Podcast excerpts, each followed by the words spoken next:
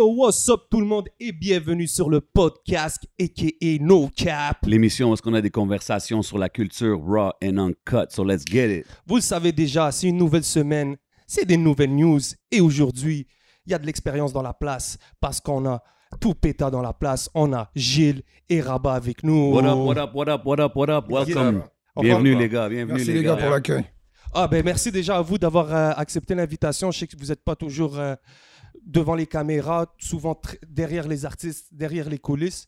Et merci de venir partager votre savoir avec nous. voilà. Définitivement, man. On a des vrais OG ici, des gars qui ont beaucoup de knowledge sur la game, from the front of the stage to the back of the stage. So, grosse conversation we're about to have. So, pour, pour les gens qui ne savent pas, euh, je sais que vous avez, vous avez fait du management, vous avez été dans des, organisé des événements, euh, agence d'artistes, si je ne me trompe pas. Expliquez aux gens qu'est-ce que vous faites, c'est quoi vos rôles respectifs? Euh, comment je pourrais dire? On Maintenant, en a plusieurs. hein. Mais tu sais, juste pour le monde qui ne savent pas, tu sais, qui, qui, qui est ici avec nous, qu'est-ce on que vous faites en ce moment? Ouais. Ben, maintenant, Toupeta, c'est Toupeta Entertainment, comme on dit. euh, C'est euh, c'est une agence artistique, une agence euh, de management, de, de, de gérance d'artistes. OK. On gère des artistes, euh, on est agent d'artistes ici au Québec, mais aussi euh, et beaucoup plus en Algérie, OK, d'où nice. euh, je suis d'origine. Et euh, voilà, on a des artistes. Le premier, euh, comme tout le monde le sait, on est agent d'Enima. Mais il y a aussi d'autres artistes euh, connus, hyper connus en Algérie, comme Didin Kalash, Trap King, Savage Plug et, et d'autres Nice. qui sont un peu number one en Algérie. Nice, nice. OK, puis ça, c'est ce que vous faites avec Toupeta. Puis Mhm. pour les gens qui savent pas, toi, je veux dire, ça fait longtemps que tu es dans la game. tu rappais back in the days. Euh, Gilles, pour les gens qui savent pas, break it down to the people. C'est quoi ton rôle avec Toupeta et un peu ton historique? Management. OK, En fait, l'idée, c'est qu'on se connaît depuis vraiment très longtemps, moi et Rabat. OK. Et, euh, et puis, euh, après, après plein d'aventures dans la musique, on s'est rejoints.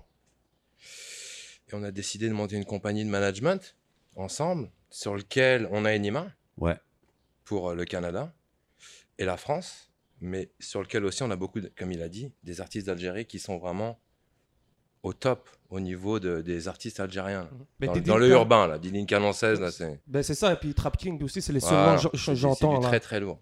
Puis gérer des artistes à distance comme ça, comme c'est- est-ce que ça complique les choses si vos gars sont en Algérie et tout? euh, est-ce que vous avez des day-to-day managers qui sont avec eux Oui, durant les jours? Et... Ben oui, c'est sûr. On a déjà une structure avec qui on travaille qui est TCE Productions, qui est le label numéro un en Algérie, euh, qui produit tous ces artistes. Et nous, en partenariat, on fait le suivi au niveau du management. Euh, je fais des allers-retours. Là, malheureusement, on peut pas, euh, vu que- qu'on est bloqué depuis La six mois. Yeah. Euh, je te cache pas, on met tous les jours la pression euh, en Algérie. Quand est-ce que tu viens? Quand est-ce que tu viens? Mais bon, jusqu'à preuve du contraire, on est obligé d'attendre. Euh, mais sinon, on a des équipes, euh, on a des équipes là-bas et, et ici, on s'occupe aussi euh, Gilles et moi, Sosa, en fait, la- tout le monde qui gravite autour Mhm. pour en ce qui concerne les artistes, mais aussi parfois sur certains événements qu'on organise, à savoir comme le spectacle de euh, Booba qu'on devait ramener, mais qui s'est pas Mhm. fait malheureusement à cause de de la fameuse histoire d'Orly, et, etc., Ouais, etc. ouais, tu ouais, vois. Damn, interesting, interesting. Fait qu'il y a beaucoup de bagages dans ce que vous faites. Euh, puis tu sais, j'imagine dans votre rôle euh, de management, c'est aussi de gérer des crises. euh, tu sais, exemple, qu'est-ce qui se passe en ce moment au Québec? Il y a beaucoup de choses qui se passent dans les, dans les pubs, dans, même dans l'entertainment au Québec. Fait que vous, votre équipe, exemple, si votre artiste, euh, il y a des situations comme ça, vous êtes là pour gérer ça puis l'aider à, exemple, faire des statements ou whatnot. ou Écoute, vous n'êtes euh, pas involved jusqu'à là? On, on, va pas, on va pas se, se cacher, on n'est pas, on, on n'est pas, on n'est pas très involved au Québec. Ça veut dire que on, on est un peu des, euh, des, des, des, des, des, des- des traceurs de talents, si je peux dire. On recherche des talents. On, en a, on a trouvé un et pour nous, on est largement satisfait, tu vois, en Ouais, parlant d'Enima.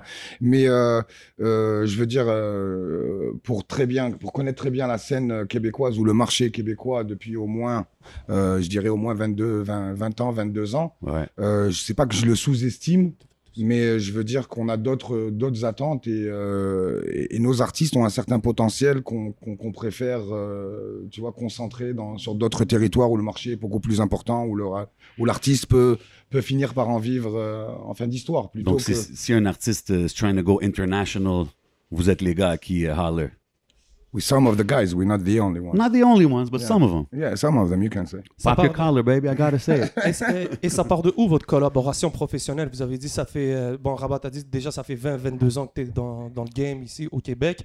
Ça part de où votre connexion, hein, Gilles et vous, et vous deux? Alors, il y a très très longtemps, euh, moi je, bah, je, suis arrivé, je suis arrivé ici, à, je pense que c'était en 93, Ok. avec tout le bagage du hip-hop francophone, parce que j'ai grandi avec ça, avec IAM, avec NTM, avec tout ça. Puis j'arrive ici, puis je vois qu'il y a un petit, petit, tout petit mouvement quand même, tu vois, mais ça commence. Mhm. Puis euh, tranquillement à écouter des trucs, à un moment donné, euh, on s'est rencontrés, il est, lui il était sur l'attitude nord, Ok, tu l'as connu dans sa carrière musicale déjà bien sûr. Ok. Donc il était sur l'attitude nord. Moi, je traînais un petit peu autour de la musique depuis un petit bout de temps. Et il était dans une passe assez difficile. Il venait de signer le plus gros contrat du Québec. Oh. Je sais pas si les gens l'avaient Ouais, entendu pour- dans pour le les temps, gens qui mais savent dans le pas, temps, euh, ce contrat-là, il a fait parler. En tout cas, dans les gens de l'industrie, il a fait parler. Pourquoi il a fait Dans le parler reste du, bah parce que c'était un des plus gros contrats qui se signait. Et le problème, c'est que il était avec Universal, le contrat, Canada, et qu'il avait un petit problème de management. Et moi, je suis arrivé avec un ancien associé, et on a réglé le problème de management qu'ils avaient pour enfin sortir l'album avec Universal. C'est comme ça qu'on s'est rencontrés. Donc, c'est- on a- on- j'ai travaillé en management avec lui pendant, pendant un petit bout de temps. Puis après, sa carrière s'est développée. Il a fait du cinéma et tout ça, tu vois. Puis moi, j'ai fait d'autres trucs. hein. J'ai travaillé avec euh, d'autres personnes, tu vois. Mais... Si on peut y aller, C'est là la, le ba- la base de la rencontre. Ouais. Et si on peut aller vite fait sur ton background en France. tu as dit, donc tu es arrivé ici, tu avais sûrement un bagage euh, déjà en arrivant. Peut-être nous parler un peu de ton Ben, expérience. en fait, le bagage que j'avais, c'était juste en tant que, que fan de, Ok, de- de c'était ton musique. knowledge de rap, genre. Après ça, tu vois, moi, j'ai, moi, j'ai fait du sport là-bas. J'ai fait, je faisais du foot américain, mais bon, ça, ça voulait rien dire ici, tu vois. Mais j'en ai fait pendant 10 ans, 12 ans. Et dans cet esprit-là, c'était très à l'américaine. Donc, on était tous tournés vers le hip-hop américain. On était tous à fond là-dedans. Et aussi, je commençais, j'avais des gens, moi, dans ce, dans ce milieu-là, qui commençaient à être sécurité pour NTM, euh, sécurité pour Sage Poète, etc., etc. Voilà. Donc, je commençais à avoir des contacts. Quand je suis arrivé ici, j'ai utilisé les petits contacts que j'avais. Et c'était comment la différence entre euh, ici et, et en France quand tu es arrivé ici? Est-ce que tu C'est le dépaysement. Ouais. Hmm. C'est comme n'importe qui qui arrive ici, d'un autre pays. C'est normal, tu arrives d'un autre pays. Moi, j'avoue, je connaissais les États-Unis, donc tu as, quand même des codes, Mhm. tu vois. Mais, euh, mais c'est sûr que la France, moi, quand je suis parti, il fallait que j'en parte. C'était fatigant, pas de travail, tu pouvais pas te trouver d'appartement, c'était le bordel. Tu arrives ici en une semaine, tu trouves tout. Tu restes, Ouais, c'est ça qui arrive avec beaucoup de monde qui viennent d'ailleurs. tu restes. Après, il faut s'habituer. T'en as, ils s'habituent pas. Tu restes. Puis là, il faut se mettre. un- Tu restes, mais avec l'ambition de péter chez toi quand même, un jour. Ok. Ouais. L'objectif de retourner. Un immigrant, c'est toujours ça. Mais là, souvent. là, Ouais. on se met dans le contexte de début des années 90. Je veux dire, C'est ça. il n'y a rien qui existe ici Ouais, euh, au ça. Québec. euh, je. Vous Y a avez, pas de c'était- rap. c'est qui, c'est qui que vous avez eu un poste? Ouais. Ouais, on a un poste ici. Grosse interview. Merci. Oh, thanks. Un poste, il a dit un truc vrai. À un moment donné, il dit, je crois que c'est un poste qui a dit ça, il dit, il y avait que du, du, euh, du rap marseillais.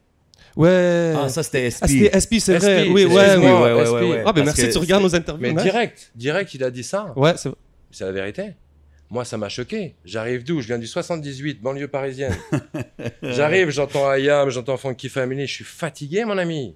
C'est normal parce que Paris-France, Paris-Marseille, tu connais. rivalité, Ouais, la ouais. rivalité, ouais. Même, même t'aimes, t'aimes la qualité du truc, tu peux, on peut pas valider. Tu comprends Ouais. Donc là, j'arrive ici, moi, je pousse Paris. Donc Bustaflex, Zoxy, Joe Star, tous ces mecs-là sont venus grâce à nous. Waouh. Mais avant ça, il y avait que Marseille, il a raison. C'est la vérité. Ouais, c'est ça qui nous Et, disait. c'est- parce et dans que- le temps, c'était Cédric Morgan. Oui, c'est ça. c'est- disque C'était Montreal qui faisait, qui faisait venir Marseille. Ben c'est ça, puis sans pression nous a dit que eux ils demandaient à leur artiste qui était SP, puis il dit on lui, on lui a dit les artistes qu'on écoute, puis c'était tous des gars de Marseille. Mhm. Fait que c'est vraiment comme ça que Ouais. il y avait plus de- de- d'artistes marseillais qui, qui avaient les albums en magasin. C'est vraiment juste basé sur Et c'est pour ça qu'à une période, le hip-hop québécois, c'est, j'allais dire pas calqué, mais c'est quand même pas mal inspiré du hip-hop marseillais. Bien sûr. Ben, avec l'accent aussi. Pas l'accent, mais aussi dans le contenu. Les thèmes, les textes, beaucoup de textes, beaucoup de récits. Pas forcément des punchlines, pas forcément du Joe Star qui crache des trucs. Tu vois ce que je veux dire? On était plus dans... Bref. Mhm. Interesting. Et avec l'attitude Nord, ça a été comment euh, un peu l'aventure? Rabat, est-ce que tu peux nous parler un peu de l'attitude Nord? Comment I mean, il faut qu'il nous en Ouais, parle. ouais, on n'a I pas mean, choix, ça- talking on 20 est en train- years ago, le plus gros contrat, Gilles il vient de le dire, il vient de le stamp. Déjà, balance les it chiffres, dis les chiffres, parce que c'était des gros contrats quand même. Oh, les chiffres, les, les chiffres à cette époque-là, c'était énorme. On parle de plus d'un million de dollars. Wow. Mais le, mais le truc, c'était aussi. euh, Quand tu dis un million, tu veux dire le budget pour le projet, c'est ça? Oui, on était signé euh, sur, euh, si je me rappelle bien, je pense que C'était 5 albums plus un optionnel. Ah, je pense 6 albums. Puis c'était euh, 250, 300 000 par album. C'est fou pareil, ça. Nobody heard th- those kind of numbers. là. Il y a combien d'années? Ouais, c'est ça, on parle de dans ce temps-là, là- oublie ça. Non, non. Faut... Mais il faut se remettre dans le contexte, parce que euh, euh, je sais pas l'âge des gens qui vous regardent, parce qu'à un moment donné, tu sais, on peut parler de certains trucs, mais c'est un peu de la science-fiction. Ouais, mais ça gens. dérange pas, il faut qu'on break down C'est ça, avant, on est, on- moi je te parle des, de 96, 17, 18, Mhm. 19. Là, on est dans une période où Dubmatic a fait disque platine. Exactement. Euh, Ouais, fait que vous étiez un peu sur cette lancée-là. De, voilà, de- exactement. de Moi, moi c'est comme ça que j'ai été connu, en fait. Moi, j'ai connu euh, Jérôme euh, de Dubmatic Ouais. en musique technique à l'école. Puis euh, moi, je venais d'Algérie, tu vois. J'écrivais, je faisais un peu de rap. Puis on était à l'école à musique technique ensemble. Puis un jour, il me dit, euh, écoute, moi, euh, l'école, j'arrête parce que j'ai signé un contrat de disque. Wow. Chez Tox à l'époque, je me rappelle. Mais, euh, mais moi, je venais d'Algérie. Puis moi, il me parle un contrat de disque. Je comprends rien, mon ami, tu vois. Puis après, on connaît euh, La Force de Comprendre, premier album, euh, disque Classic. platine, 120 000, enfin. Donc après, sur le deuxième album, il y avait DJ Choice, je sais pas si tu t'en rappelles, leur DJ. Bien sûr, shout out to DJ Shout Choice, légende Alain, d'MTL. bah oui. Et euh, qui vient, qui m'appelle et qui me dit, écoute Rabat, euh, voilà, on aimerait bien que tu viennes poser une chanson sur le deuxième album. Donc j'y vais avec, avec Justin de D-Shade. Big shout out to. D-Shade, Ben Shades of Culture. Fighting like a judo, comme il dit. Yes, sir. Et euh, donc on a posé la version, puis de là, voilà, bang, c'est parti, on est parti en tournée. En fait, tu Wow. connaissais comment ça comment, c'était. Euh, Mais je savais projet. pas que c'était la connexion Dogmatic qui a fait ça. Oui, oui, oui, oui. Ouais, ouais, c'est la, c'est la... Puis dans ce temps-là, tu étais avec ton partner, fait que c'était- c'était-tu vos deux, vous À, deux? à cette époque-là, on avait un gros crew qui s'appelait RSP, Rage du son production. Puis il y avait, euh, on était au moins une dizaine, où il y avait un pack, euh, il y avait Star. Moi à l'époque, euh, je m'appelais toujours El Winner, j'étais en solo. Winner. Puis il y avait un autre groupe qui s'appelait Impact, puis il y avait deux caméras. En fait, là, je te parle de, il y a longtemps, les mecs peut-être qui sont docteurs ou je sais pas, aujourd'hui. Et euh, donc on avait ça, et puis après on a sorti un maxi, tu vois, qui s'appelait euh, y a moyen, Uh-huh. où là on avait posé, je pense, quatre ou cinq versions. Et c'est comme ça que moi j'ai connu quelqu'un qui était euh, Jonathan Palowski, le manager de Shades of Culture à l'époque OK, OK. qui lui m'a dit ouais moi je connais du monde je lui ai donné mon mon hippie puis il l'a emmené chez Universal à l'époque Universal en voyant justement pour revenir à la discussion en voyant tous les succès de Dubmatic et tout ça pam il débarque de Toronto parce qu'il n'y avait pas de bureau de Exact. Ouais. Il n'y avait pas de il bureau faut bien préciser aujourd'hui économiquement si on veut savoir si le rap a eu de l'importance à un moment au Québec tu vois il faut bien expliquer que les compagnies de Toronto comme BMG Sony EMI Virgin Mhm. et Universal se sont installés, sont revenus à Montréal et, sont, et ont, se sont remis à signer des artistes. Là, tu parles dans, dans ces années-là. Là, quand, Ouais, je te parle, Mosaïen a euh, Mosaïen a signé quelques mois avant nous euh, chez BMG, Ouais. puis nous on a signé juste après chez Universal. Donc ça n'est jamais arrivé dans l'histoire de la musique, tu vois. À cette époque-là, ils n'allaient pas signer des, euh, des rockers ou des La Pointe ou des trucs comme ça. Ils sont venus signer des immigrants. C'est surtout, surtout ça qu'il faut dire aujourd'hui, tu vois. C'est-à-dire que c'est des immigrants qui ont créé une industrie à un, moment donné, où des gens, parce qu'il faut bien dire que le Canada, c'est bien à Toronto que ça se passe, Ouais, tu comprends exactement. Où ils sont venus de Toronto parce que les majors, euh, comme euh, Universal, c'était à Mississauga. Ils sont tous fait. basés, basés Voilà. là-bas. Ouais. Ils sont venus, ils ont ouvert euh, dans le château Seagram, là, sur, euh, au centre-ville, ça leur appartenait parce que Universal, ça appartient à, à Seagram. Seagrams, ouais. OK À cette époque-là, plus maintenant. Et euh, ils ont formé une équipe et ils ont dit on va commencer à signer des artistes pour développer le marché ici et peut-être en France. Parce que nous, on s'est fait signer ici, mais en même temps, on s'est fait signer chez Barclay en France. Ah, OK. Ouais. Puis pour pas mal d'artistes, même même euh, même euh, qui se sont fait signer en France, il y avait beaucoup d'artistes à l'époque qui se faisaient signer carrément pas en distribution là, je te parle, en licence. Ça veut dire où ils mettaient de l'argent euh, et pas en digital où ils printaient des CD, ils faisaient des campagnes, il y avait du tour support, les artistes descendaient, Aspi, tout le monde, Mosaïne, tout le monde est descendu en France Ouais. faire des concerts et tout ça avec du tour support et tout ça.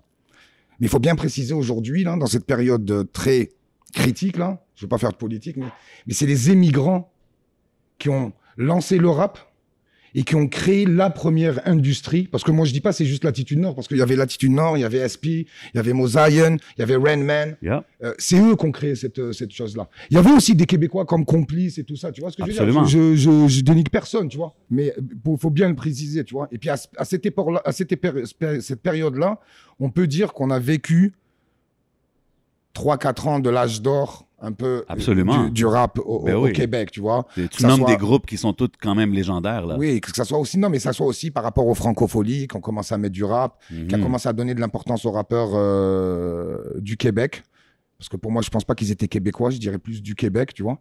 Et à les faire entrer dans les francopholies, à les mettre en, en, en- en collaboration avec des artistes, parce que c'était pas des premières parties, c'était des collaborations avec des artistes euh, euh, français, euh, suisses, belges, euh, tout le monde est passé par Montréal et c'était devenu une mecque pour les rappeurs d'un peu partout dans le monde parce qu'ils venaient, il y avait un certain, une certes, un, un- un petit mouvement si je peux dire dans la ville, mais il y avait surtout des fans et des vrais lovers de hip hop là, tu vois ce que je veux Mhm. dire, les gars aimaient le rap. Donc quand tu quand quand y avait des concerts qui se passaient là, tu voyais du vrai love. Si aujourd'hui tu vas parler à Ayam de leur concert au Metropolis, ils vont te dire pour nous c'était extra Ben magique, ça, c'est des dire légendaires pour eux. si tu parles à pas mal de rappeurs qui sont venus, si tu dis FF, Festival d'été de Québec, ils vont te dire, mon gars, je, je mourrai, je m'en rappellerai encore, tu vois, parce qu'il y a, c'était, il y avait un vrai movement de, de, de Wow. hip-hop, tu vois. Mais c'était définitivement une période légendaire. Puis vous, avec Latitude Nord, vous avez droppé l'album avec euh, Uni- euh, Universal, c'est ça? Exactement. Puis après ça, est-ce que vous avez arrêté? Vous, avez, vous êtes allé chacun votre chemin? Qu'est-ce qui a fait que vous avez pris des chemins différents?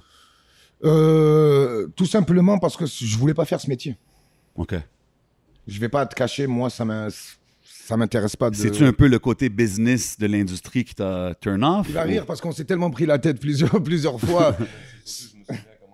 Oui, donc tu vois, moi c'est comme euh, ça finit simplement chez Universal. Le gars il m'a dit, je lui dis moi ça m'intéresse plus. Il me dit, tu sais, euh, il y a plein de gens dehors qui attendraient, qui, voudraient ta place et, et le train il passe qu'une seule fois, tu vois. Et puis je dis, I don't give a fuck ni le train ni rien du tout, tu vois. Et puis je continue à faire ma vie parce que quand tu fais de la musique.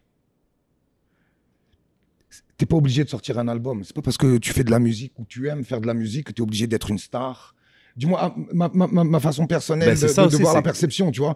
T'es pas obligé de te montrer. Moi, être upfront, euh, faire euh, 50 dates à l'année, me montrer partout, euh, being fake, tu vois, le show business style là, c'est So basically, mais tu me dis que tu as toujours le MC en toi, donc. Oui, ben oui, je, je suis encore dans la, la preuve, je suis encore dans, dans, dans ce milieu-là. Et j'aide des artistes à essayer d'y accéder différemment, tu vois. Je te sans feel, avoir à, Je te comprends à parce que à bitching, tu vois ce que je veux dire? Straight up. Parce que le, le business side, des fois, comme moi aussi, il y a beaucoup de choses que j'ai vues du côté business qui m'ont un peu comme. ah. Tu sais, comme moi, je suis un hip-hop guy, hip-hop lover, I'm all about it. Mais aussi, des fois, les, des côtés de la business, ça turn off en tant qu'artiste. Tu sais ce que je veux dire? Quand t'es es really about the culture, je pense que c'est un peu normal. Oui, et puis surtout si tu as, si tu as d'autres cordes à ton arc, tu vois. Absolument. moi, moi j'ai commencé à devenir comédien, puis très vite après, je suis devenu producteur. À l'époque, mo- à l'époque, je venais de terminer mon contrat avec Universal, j'étais agent de Carl Wolf, tu vois ce que je veux dire? Déjà, Wow. déjà j'étais manager, donc Mais c'est ça, vous avez. déjà dans la business. Puis moi, le deal que j'avais, moi, j'étais en licence avec tous les avantages des artistes avec Universal. Ça veut dire qu'on avait, on avait des contrats, on était indépendants, on avait créé notre propre compagnie euh, qui s'appelait Get Le Mago à l'époque. Ce qui veut dire que déjà depuis longtemps, je m'intéressais à la, bi- à la business, tu vois. Parce que euh, je sais pas si tu te rappelles notre époque, nous, c'était très. I don't want to get screwed by the, the By label. the majors. Ouais, the ouais. majors, tu vois. Donc nous, ça a toujours été. C'est pour ça que j'ai fait musique technique. Je suis pas allé là pour devenir technicien oui, en son.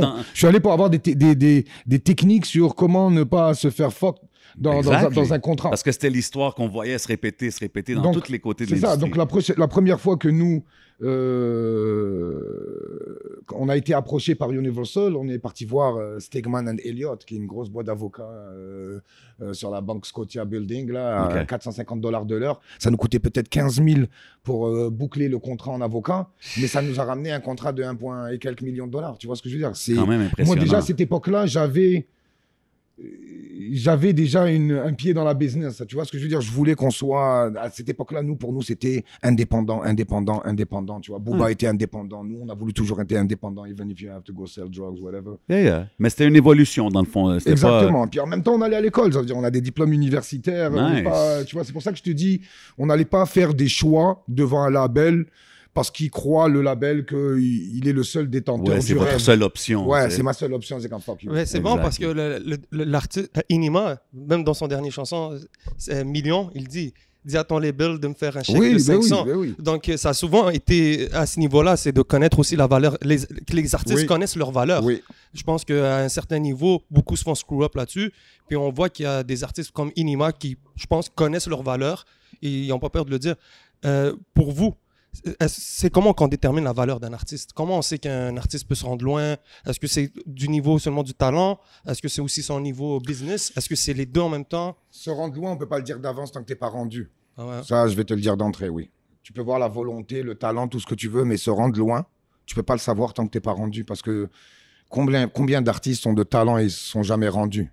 Pour des millions de raisons, de luck, de le bad luck, Oui, mais il y, a beaucoup, tu veux. il y a beaucoup de gens qui diraient Ah, mais ça, c'est la job du, du management. C'est eux qui sont supposés le rendre là, non? Comme qu'est-ce que vous dites aux gens qui disent Tu ça sais, par un jour, il y, a y Benoît Vanas, là, je sais pas s'il va nous écouter, il doit être perdu dans son chalet, mais un jour, Benoît Vanas, là, le A&R de, de, de Universal, là, je lui ai posé la question. Je lui ai dit, tu sais, euh, je vais te poser une question, là, peut-être un peu bête, là, mais que tout le monde se pose dehors. Ouais. How you make hits? Nous, parce que à à cette époque-là, mon gars, j'avais comme 22, 21 ans, 22 ans, tu vas, tu signes avec un major, tu fais un hit. On était cons, mon gars, mais on, on était sûr que c'était ça. T'as un gros beatmaker, tu peux acheter le beat, tu fais un gros clip en 35 mm, les gars, ils vont mettre la grosse promotion, ton hit, il est là. Mais le gars, il m'a dit, tu sais, euh, nous, on essaie juste de... On met de- beaucoup d'argent, beaucoup d'équipes qui travaillent, mais en bout de ligne, on n'est jamais sûr. On, on espère juste d'être de, at, the, at the right time, the right place, with Ouais. the right product. Parce que tu peux sortir un produit qui est en avance aussi. Tu sais, il y a pas mal de rappeurs qui ont sorti des produits qui n'ont pas, qui ont pas marché parce que malheureusement, ce produit-là, fallait qu'il sorte dans 2-3 ans. Le Ouais. mec, il était trop... L'industrie était pas précoce. prête, le public était pas prêt. Ça peut être plusieurs choses. Tu vois ce que je veux dire? Souvent, il y a des artistes, ils arrivent, ils sont trop précoces. Et, et les gens, quand ils connaissent pas, et c'est trop, trop évolué, ils vont dire oh, that's, that's whack. Mhm. Il y a trop de Tous les grands rappeurs, la première fois qu'ils sont arrivés, on a dit d'eux qu'ils étaient whack. Puis te sortent deux, trois versions au bout de la quatrième. Là, tu- ton cerveau, il commence à se matricer là. Exactement. Et puis tu dis, what the fuck, c'est quoi qui fait le gars? C'est tout à fait normal, c'est nouveau. C'est comme quand on te ramène un nouveau plat, ta langue, elle a jamais. c'est- nouveau. Donc, aujourd'hui, c'est pas la même chose. Tu vois ce que je veux dire? On l'a bien vu. C'est le, Mhm. les, les, les, les, circuits sont différents, les résultats sont différents. Et nous, pour revenir à, à notre but, à ta question, comment nous, par rapport à un artiste, nous, on essaye juste, par rapport à notre expérience, par rapport à notre feeling, et par rapport à la limite des moyens qu'on peut donner, Mhm. espérer que quand on va choisir un numéro, on va aller quelque part avec. Parce qu'il y a des managers, mon gars, ils managent des gens, ils sont whack, mais ils, ils, ils, ils- ils- J'arrive à me faire Non, mais ils believe le gars. Même s'il n'arrive pas. Et tu pourras pas lui dire, c'est son problème, tu vois, il met son temps, c'est son problème. Donc, moi aussi, peut-être par rapport à un autre individu, je peux paraître comme, un, comme une personne qui donne mon temps sur quelqu'un qui en vaut pas la peine. Tu comprends ce que je veux dire? Mais moi, dans ma tête, j'espère donner mon temps, mes moyens, et avec son talent à lui, quand même arriver quelque part. Et c'est pour ça qu'on peut pas arriver d'avance, savoir d'avance si on va arriver quelque part. Parce que constamment, on se donne, on essaye, on réfléchit, on se trompe, on revient, on Ouais. réessaye autre La chose. il y a une chose. work, là. Pour moi, il y a une chose. Si t'es- si- en tant que manager, hein, la première des choses pour moi, là, si t'es pas passionné, oublie. Ouais. Vague sur un autre artiste. Ça commence là. Si, toi, tu tripes pas comme si c'était ton fils, là, c'est pas la peine. Change. Mais en parlant de ça, tu vois ce que je veux dire? Bien sûr, bien sûr. C'est-à-dire que on aurait pu des propositions d'artistes là, du Québec là, des, des noms là. Tu dois en recevoir. Je vais pas, je vais pas te les nommer Ouais. parce qu'il y en a beaucoup, d'accord? Puis c'est des noms qu'on a refusés ou que moi j'ai refusé. Tu te dis mais pourquoi t'as refusé? Mais parce que je le file pas. Je le file pas jusqu'à ce que je vais vendre mon- un bout de doigt là pour toi là. c'est très Tu comprends important. ce que je veux dire? Donc, on va parler juste d'Enima. Moi, quand j'ai repris, quand j'ai pris, quand, je- quand on a décidé de s'occuper d'Enima, là, j'avais coupé avec la musique complètement. Il est arrivé l'histoire de Bad News. Yeah, yeah. C'est ça, on va revenir à tout ça, mais Avant ça, avant ça, on a eu. Moi, j'étais avec Vaille. Vaille a décidé d'arrêter sa carrière. Yeah. Donc là, je dis, tu sais quoi? On va aller faire autre chose. Mhm. Tu vois, j'étais faire autre chose. Puis à un moment donné, au bout de 5-6 ans, ça a pris tout ce temps-là, je me dis, tu sais quoi, qu'est-ce qui se fait au Québec? Je réécoute. Je prends YouTube, je regarde, et là, je tombe sur Enima. Je tombe, j'écoute, je réécoute, je ré réécoute, je ré ré réécoute. Et voilà, c'était fait. c'est devenu- ouais. That's it, j'ai bloqué sur lui. Après ça, j'ai essayé de le contacter. C'était difficile. C'est pas facile. Mais quand tu as quelques contacts, tu y arrives. Sofiane, Sofiane, était là. Sofiane était là. Il a fait la présentation. Et voilà. Mais si t'as pas la passion, il y a rien qui suit derrière. Je vais donner un exemple. On les a vus, les meetings dans les maisons de disques, les multinationales. Comment tu veux passionner un mec qui a un salaire qui vend 30 albums par mois? Hmm. Tu comprends ce que je veux dire? Ouais. Le gars, là, il- sur la table, là, chaque mois, il a 30 albums à pousser. Lequel il va pousser le plus? Lui, il est payé, il a un salaire, il s'en- il s'en tape. C'est ça qui fait le manager. C'est qu'il est derrière la maison de disques à dire Hey, mon ami, non, je suis pas comme lui à côté, là. 100%. Tu comprends? Mais si t'as pas la passion, bah, tu vas appeler une fois, deux fois, et après, tu, la- tu- tu laisses tomber. Euh, Tu comprends ce que je Bien sûr, je comprends. Et même, je le vois même dans la manière, c'est c'est peut-être une des premières fois qu'on interagit ensemble, et je le vois directement que tu es direct, t'es- tu parles, La vérité, tu as une La attitude vérité, qui... ça fait longtemps, ça fait, puis il le sait, ça fait longtemps qu'on nous demande en interview, en tout cas moi, que vous m'avez jamais vu parce que je veux pas. Je veux pas pour plein de raisons. Les raisons, dans l'industrie, tu as des gens qui sont derrière l'industrie, que tu vois jamais, et qui ont un pouvoir monumental. Ouais. Mhm. D'accord? Je dis pas que j'ai du pouvoir parce que j'en suis loin de là, tu vois ce que je veux dire? Mais la chose est sûre, c'est que je me suis rendu compte que la visibilité, là, se mettre en avant, je laisse ça à certaines personnes, il y en a qui le font mieux que moi. Moi, je connais, mon, je connais ma force, elle est derrière. Maintenant, à chaque fois que je viens devant un micro, bah, derrière, tu vois, je l'appelle puis je dis, tu sais quoi? Je pense que j'en ai trop dit, tu vois Je pense que je le refais plus. Donc, résultat, il n'y a, jamais eu d'interview. Parce qu'à chaque fois, j'ai annulé. Peut-être d'ailleurs, après l'interview, je vais te dire, Hey, oublie ça. Hein. Oh lolo, oh lolo. Je te le I dis, mean, we're gonna keep it going now. On va pas. Je te, je te le dis juste comme ça parce que c'est déjà arrivé une fois. Ah ouais, Je pense pas parce que ça a été bien mûri cette fois-ci, tu vois. Yes. Mais, euh, mais c'est juste pour te dire que dans cette industrie de management, c'est vraiment. Il, il parlait de. Tu, tu disais euh, que ça doit y arriver parce qu'il y a un manager puis il pousse pour toi. La vérité, c'est que si le manager il est passionné, il y a des chances que ça arrive. Si la maison de disque elle est passionnée parce que le manager il a poussé comme ça, il y a des chances que ça arrive aussi. Si tu arrives au timing, comme il disait, tu as des gens, ils sont arrivés avec des chansons qui démontaient. Ils démontaient avec gros budget. Ça rentre pas, ça marche pas, ça lève pas. Pourquoi? Timing. C'est juste pas bon. Mais tu Timing. Ouais. Donc, tu as plein de choses. Quand tu réunis les... tous les trucs du puzzle, là, il y en a pas beaucoup, il y en a quatre ou cinq. Boum, ça fonctionne. Mais c'est intéressant parce que tu Ouais. dis, Ouais. tu dis, t'as connecté avec Anima, c'est lui que t'as, qui, qui, qui s'est comme séparé du lot, puis t'as voulu rencontrer cet artiste-là, tu l'as rencontré et tout, mais j'imagine que, tu sais, en tant que management, quand tu le regardes euh, dans son clip, après tu le rencontres en personne, des fois ça peut être, disons, euh, ah, je peux pas travailler avec cette personne-là, ou Alors, ça va regarde, moins bien aussi. Tu nous connais un peu, tu connais, tu connais le personnage, Ouais. tu le connaissais sur scène aussi. Uh-huh. Moi, ce que j'aimais de lui, c'était son agressivité. Puis son. quand je dis agressivité, c'est dans le delivery, Yeah. dans la façon de shooter Uh-huh. son texte. Moi, ça, ça m'a toujours touché. Moi, il faut qu'il y ait cette, sensi- cette sensibilité-là. C'est pour ça que Joe Star m'a touché beaucoup. Tu comprends? Moi, pour moi, il faut qu'il y ait ça. D'accord? Et Enima, il a une partie de ça. Il a une, une espèce de sensibilité, ok Mhm.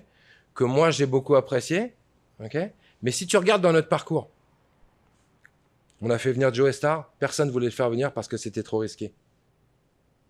On a fait venir Booba parce que personne voulait le faire venir parce que c'était trop dangereux, Ah ouais. etc., etc. Et bien avant aussi. Voilà.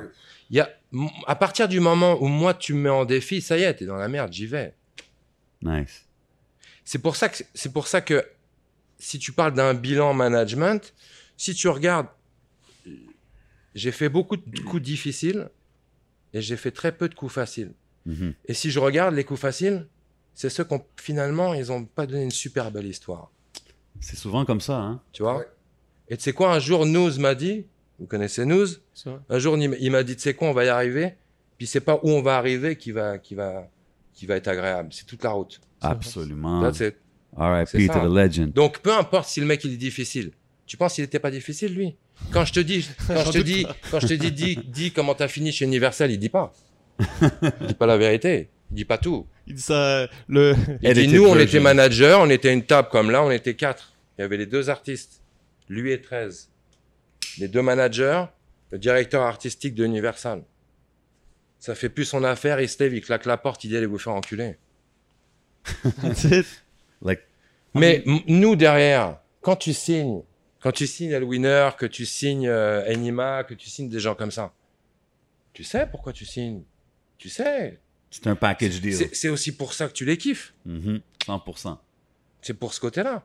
Mais parle-nous un peu de, de- de Bad News Brown. Je veux dire, pour les gens qui ne savent pas, il y avait Bad News Brown, il y a Vi. Euh, ça a commencé, je pense, avec Henri. euh, Il y a, si il y a eu quelques-uns, il y, a eu Bad- il y a eu Bad News, il y a eu Vi, il y a eu, il y a eu Nadé. On s'est occupé euh, Latitude Nord, enfin, il y en a eu plusieurs même. Ça, je te donne ceux qui ont, avec qui on a vraiment beaucoup travaillé. Comment c'était travailler News, avec Bad News? Bad News, c'était très spécial. Bad News, c'était un peu comme Enima, c'est-à-dire que je cherchais quelque chose. Je cherchais. C'était ma première compagnie de management. C'était mon, on va dire, première grosse compagnie de management. Mhm. On me parle de Bad News. On m'en parle. Je l'ai pas encore écouté. Et un jour, je vais le voir. Euh, une fois. Et une autre fois, on va le voir à Résistance. Ah, wow. Show Gros produit show. par BU. Shout out to BU. Ok, il y avait, je pense, 50 artistes là-dedans. Mhm. Et on était dans la salle. Et je vois ce qu'il nous fait. Et il nous balance un beat et il nous fait un, Freestyle un vibe solo en de plus. Fuji sur, euh, sur un gros son. Et, et on était là et j'avais des frissons. Et on parle de passion. On parle de ça. Si t'as pas ça, oublie là. En tout cas, moi, s'il y a les chiffres mais qu'il n'y a pas ça, oublie ça. Bon. Fait que ça a commencé comme ça. On a commencé à se parler. On est devenus des amis. Euh, et un jour, il m'a dit, ah, tu veux, tu veux, tu veux t'occuper de moi en management? Je dis, bah, ouais, ça serait le but, ouais. Puis il me dit, bah, t'as 150 000 sur toi. Donc ça, c'était il y a combien de temps? C'était il y a peut-être euh, peut-être 12 ans, quelque chose comme ça, tu vois. Ouais, bah, facile. Donc lui, il me dit, t'as 150 000. Moi, je le prends comme euh, un peu une insulte, tu vois, mais en même temps, je rentre dans son jeu. Tu vois, je dis, tu vaux 150 000? Ouais. Mais je dis, non, bah, nous, tu vaux bien plus et j'ai pas assez pour te payer. Oh, oh, oh, oh. Voilà, ça a commencé comme ça. Et à, à- à ce moment-là, on a commencé à, à se voir plus. Et il m'a dit, ça y est, vas-y, c'est bon, on embarque. On a commencé, à donc j'ai signé en management avec lui. Et après ça, j'avais besoin, moi, du côté anglophone. Parce que moi, je suis très francophone, évidemment. Nous avait un potentiel tellement international que je pouvais pas passer à côté de ça. Absolument. Je vais faire des flyers au centre-ville. Il y a une compagnie qui fait, qui faisait des flyers euh, comme jamais au centre-ville. C'était Empire Graphics. Yeah. Et donc, je re-rencontre Henri que j'avais rencontré euh, quelques années avant. Et je lui dis, écoute, je cherche un partenaire pour euh, faire du management sur un artiste qui s'appelle Bad News Brown. Wow, OK. Et il me dit, non, t'es pas sérieux, t'as pas Bad News Brown. Et je dis, bah si. Il me dit, bah vas-y, je signe tout de suite. Donc c'est comme ça que c'est parti. C'est toi qui as proposé à Henri. Définitivement, je suis venu faire des flyers pour Bad News chez Henri. Et là, il me dit, ouais, qu'est-ce que tu fais en ce moment? Je dis, bah je viens de signer Bad News Brown. Et là, ses yeux sont... Mais pourquoi, euh, en tant que businessman, qu'est-ce qui t'a poussé à demander à Henri qui fait des flyers sans rien de- La même chose que ce que je te disais tout à l'heure. Il était passionné. de passion. Il avait la passion. Quand C'est- il a tu vu. le sens, tu le vois, comment les gens ils agissent, comment. Puis Henri, je voyais, ça fait des, des années qu'on se voyait dans les shows. Ok. Il- on se voyait dans les mêmes shows. Ouais, c'est ça. Puis je voyais qu'il tournait autour des flyers. Puis il avait cette vibe. Puis quand il parlait, tu voyais qu'il avait de l'intensité, tu vois. Quand tu vois ça, bah tu te dis, tu sais quoi? Si t'es chaud, vas-y. J'ai eu raison parce qu'il a bien poussé. On a bien, on a, on fait du bon travail ensemble. Ben oui, ça c'est quand on n'est même. plus ensemble, c'est fini, la longue histoire. Mais, euh, mais oui, oui, euh, il a, ouais. c'était ça la rencontre. Après ça, on a, on a, on a signé Vaille. On a signé avec euh, Vice, Capolink, c'était- c'était 4 à la albums période, chez c'est ça. Warner France. Voilà. Après ça, on a signé Nadé, qu'on a failli signer en France avec, euh, sur le label de Booba. Yeah. Ça n'a pas marché? Non. ça n'a pas marché parce qu'elle était trop jeune, elle n'a pas voulu signer le contrat. Wow. Elle le regrette aujourd'hui. Ouais. Et aujourd'hui, je sais que si elle m'écoute, elle le sait, on s'en est parlé, on s'en est parlé plein de fois. Il le sait aussi, quand on est jeune dans ce milieu-là, tu fais des erreurs. Et peu importe le milieu, tu fais des erreurs. Donc dans la musique, quand tu fais des erreurs, des fois, bah, Mais comment tu signes Ça pas grince. avec Booba quand même c'est non, elle a signé avec Booba. Elle a, si- le, le- le- avec le 9 de I, c'était signé. Ah ok. Mais on parlait de licence. Vous connaissez un petit peu l'industrie, vous connaissez les, les divers contrats, les Mhm. contrats de distribution, les contrats de licence, les contrats 360, des contrats d'artistes. Mhm. Bon, contrat de licence, c'est tu produis tout, donc le label de Booba produisait tout, et il vendait en licence à une autre Ouais. maison de disques. C'est ce contrat-là où on, a hésité de signer pour des raisons diverses, mais euh, peu importe. Ok, ok. Tu vois ce que je veux dire? On fait tous des erreurs et euh, On a- apprend. Gros charlotte en Adé. Euh, aussi, aussi euh, t'as as mentionné Vi. Je sais que Vi était dans la game. euh, il avait signé avec Capone. Il a fait un exit quand même brusque tu sais, de, de l'industrie. Puis, tu sais, en tant que manager, beaucoup de fois, je veux dire, t'investis beaucoup de temps sur quelqu'un. Je veux dire, c'est un peu. Ta carrière dépend sur les artistes et tout, right? So, je veux dire, ça doit être difficile. euh, comment Si comment tu gères avec quelque que chose comme ça? faut qu'on en parle alors. Ok, on va en parler vite fait alors. C'est un sujet, un sujet un peu sensible pour moi. Peut-être il y a des gens qui savent pas ce qui est arrivé dernièrement parce qu'il vient de revenir. Hein? Donc effectivement, on l'a signé, on a travaillé, je sais pas, peut-être 5-6 ans sur son projet. On a sorti un album en indépendant, Street Life. Ouais, Ah, ben ça, c'est oui. le- l'album avant qu'il signe avec là. Capone. Oh. OK, OK, Ben OK. Les AO qui étaient dans le refrain. De Oui, c'est oui. Ben oui. T'as vraiment été background parce que Non, je te voyais Ah, jamais. je te voyais jamais. Tous les featuring. Il est low-key en arrière. Tous Là. les featuring des albums de, de, de, de Vaille et tout ça, c'était nous en France. Euh, Ok. Sully et Phil, tous ces mecs-là, Caponing, tout ça. c'est- En tout cas, bref. Capone, le featuring de Capone. Bref, anyway. Euh, il nous a planté. On a travaillé 5 ans. On l'a signé chez Warner avec Caponing. Ouais. Au bout de 4 ans, il nous plante. Euh, en fait, très simple. On sort deux singles en France. On sort sur ma vie. Ben Gros oui. carton. Ben Un oui. classique. Gros carton, mais quand tu arrives en France, tu arrives comme. faut bien le comprendre, ça. Les, les- les gens d'ici ont du mal à comprendre ça. Quand tu es un businessman et que tu arrives dans un autre pays, tu dois faire un business plan. Tu dois connaître les gens chez qui tu arrives. Mhm. C'est normal. Si tu veux pas le faire, à tes risques et périls. Voilà. Donc, fallait le faire. Tu vois ce que je veux dire On l'a fait. Euh, ce qui s'est passé avec Vaille, c'est que il a arrêté au bout de deux singles parce que il estimait que, je te dis ce qu'il nous a dit, parce que moi j'ai reçu un email, déjà juste pour te dire, un email après six ans. On va passer là-dessus. Il nous a dit qu'il était plus en phase entre la musique et sa vie personnelle et qu'il était obligé d'arrêter. Ça, c'est ce que il a balancé à tout le monde. La vérité, c'est que quand tu mets 5 ou 6 ans sur un artiste, tu mets de l'argent. Tu mets du temps. Oui. Puis tout ce temps-là, tu peux le mettre sur tes proches, sur tes amis, sur ton fils, sur tout ce que tu veux. Ouais, c'est difficile. Tu le mets sur cette personne-là. On va dire les vraies affaires, là. Je pense que c'est un, un des seuls artistes au Québec en indépendant qui a pris un salaire pour aller au studio, mon ami. Il était payé pour aller au studio, là, il avait un salaire. Son loyer était payé. Il nous a appelé pour avoir une voiture, on lui a, on lui a donné de l'argent pour avoir une voiture. C'est pas quelqu'un qui a struggle dans sa vie pour avoir la musique. D'accord? Mais chacun son truc. Mhm. Je, je, chaque, je respecte chaque parcours. Mhm. Mais la manière dont tu claires tes affaires, tu dois le faire en homme. C'est tout. Ouais. Après 5-6 ans, un email, là, c'est. Et quand moi je l'ai vu en entrevue dernièrement où il dit, quand on lui pose la question, qu'est-ce qui s'est passé avec tes managers quand ça s'est arrêté, il a dit, ils n'ont pas compris. C'est c'est ça ta réponse, mon ami?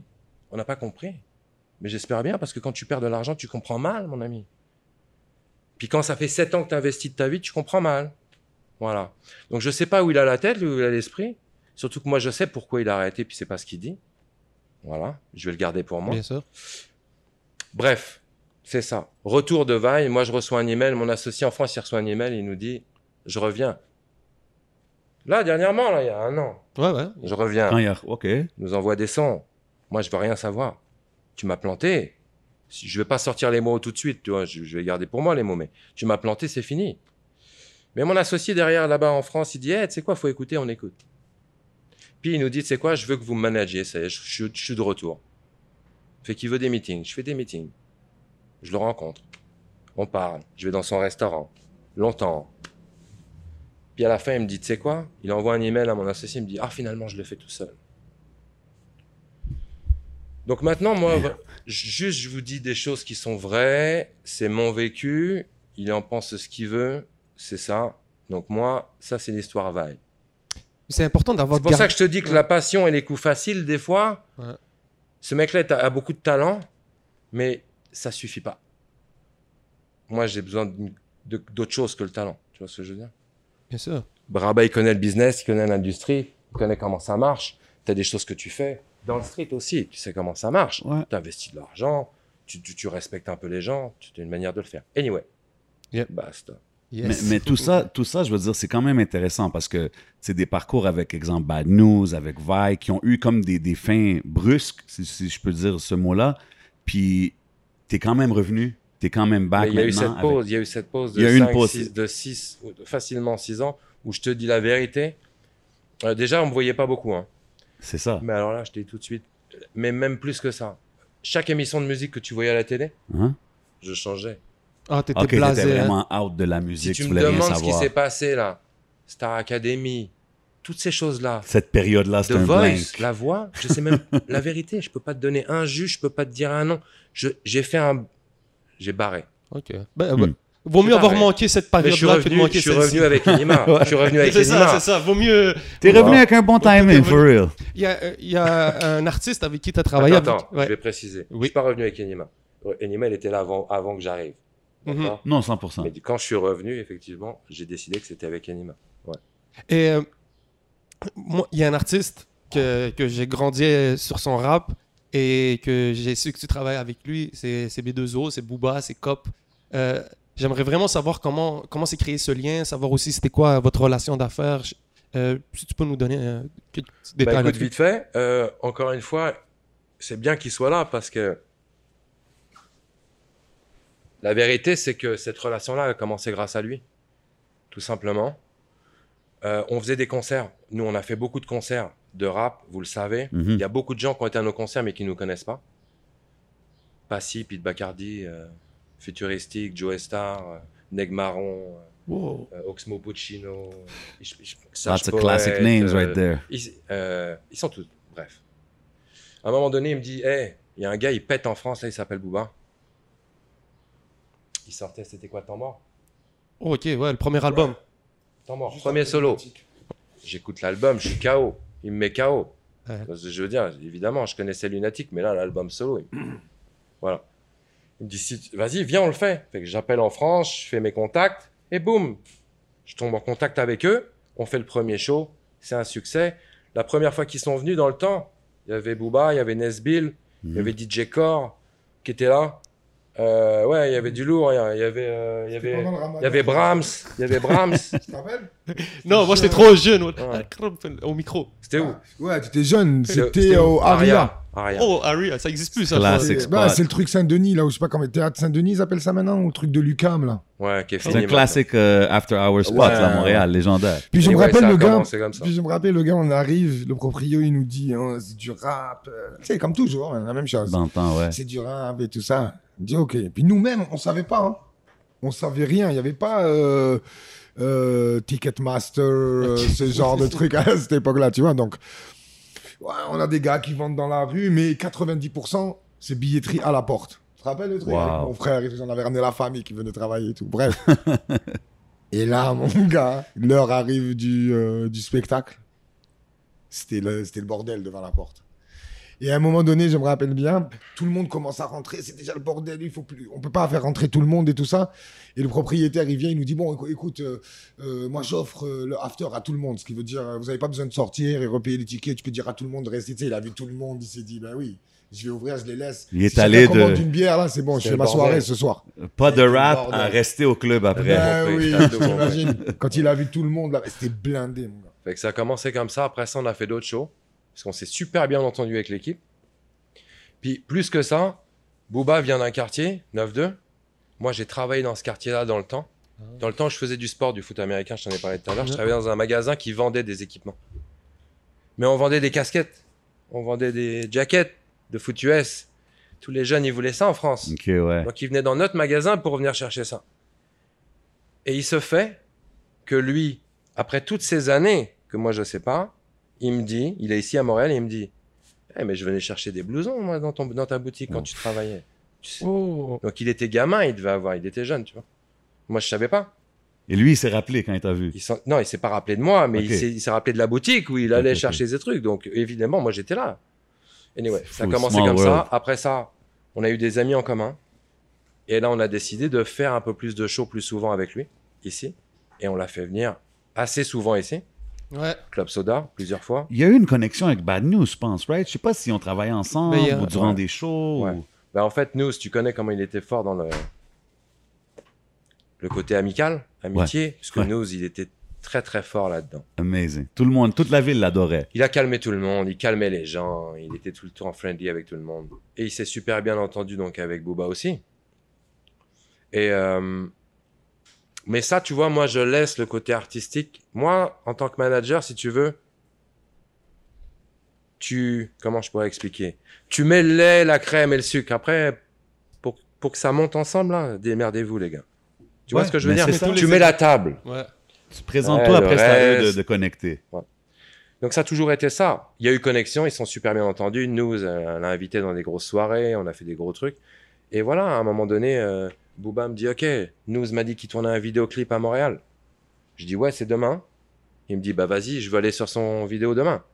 Donc Booba s'est retrouvé sur le set de News pour une chanson, à News, avec Brahms et avec Mala. Wow. Donc vraiment la grande classe, tu vois. Et une autre fois, ça vous l'avez relayé, je pense, sur le Facebook. Personne n'avait fait attention. Moi, ça fait des années qu'on le sait, nous. Mais on n'est pas à se mettre en avant, tu vois. Mais Booba a fait un gros shout-out à Bad News Brown dans un de ses vidéoclips Comme, comme une étoile. Mhm. où, il Oui. est- où il met une photo de News dans son vidéoclip parce qu'il a appris qu'il était plus là. Mais j'ai une petite anecdote par rapport à Booba parce que tu me demandais le travail avec lui.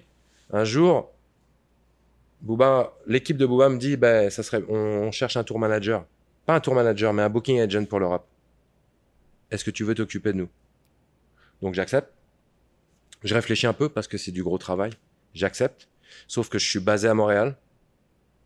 Et donc, Ouais. tu vois, c'est un peu le bordel. On le fait. Et à un moment donné, Nous me dit, je vais enregistrer un album. Henri m'appelle et il me dit, Nous enregistre un- son album à Montpellier en France. Born to Sin? Et euh, moi, je suis à Montpellier avec Booba en concert, Oh. en showcase, dans un club. OK. Nous m'appelle et me dit Vous êtes où, les gars? Fait que nous arrive direct au club. Sauf que nous, on est à Montpellier. Donc, je vous explique le délire c'est que Montpellier, c'est le sud. Ouais, proche de Marseille. Booba, c'est Paris. Et il balance son son où il dit Ici, c'est Paris, Paris, ouais. fuck l'OM. Ouais, ouais. Oh, damn, OK. C'est jour de paye, ça, je pense. Je pense, ouais. Et donc là, dans le club, no way, il va pas le jouer. Officiel, il va le jouer. Officiel, il va le jouer. Il le joue. Donc c'est sûr, il y a une espèce de froid qui s'installe, mais tout se passe bien. Puis après, tout d'un coup, ça part en couille. Une histoire entre nos gars et l'équipe du club. Ça part vraiment en couille. Bagarre. Moi, je m'occupe de mettre tout le monde dans les camions le plus possible. Mais c'est difficile de mettre une équipe qui a envie de régler ses comptes dans les camions, tu vois. Ouais, Parce que le street, ils aiment bien régler leurs comptes une fois que ça chauffe.